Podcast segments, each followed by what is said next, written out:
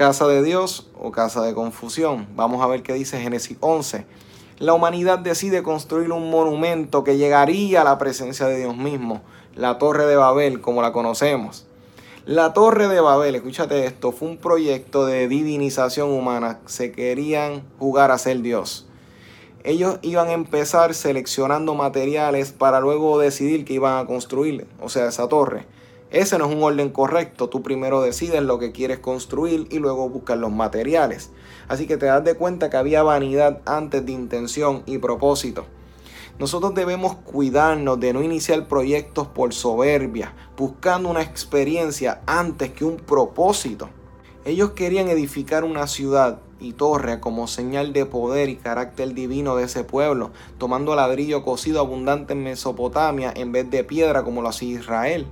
Hay una ironía, pues si tú quieres construir algo fuerte, tú utilizabas las piedras en aquel momento, no ladrillos. Es una crítica a cuando utilizamos aspectos inadecuados de nuestras vidas para construir proyectos sólidos y duraderos. Una desproporción entre el modo de construcción y la solidez esperada. Por eso es como querer crear realidades estables con ideas cerradas. Escucha esto bien, construir sobre el odio un hogar lleno de amor. Sobre la perversión, santidad no es posible. Debe haber un cambio en la base o el fundamento. Demuestra que la soberbia humana no tiene límite. Algunos piensan que ellos querían construir un tipo de sigurat, que es una torre de pisos y en la cúspide del templo a Dios o a los dioses. Querían borrar esa distancia entre Dios y el humano. Por eso el peligro de confundir la cercanía a Dios a la igualdad de condiciones con Dios, donde en vez de clamar a Dios le exigimos como si nos debiera algo, queriendo hacer negocios con Él como si estuviéramos haciendo transacciones con cualquier persona. Repito, esto es un tipo de soberbia, pensar que somos iguales a Dios.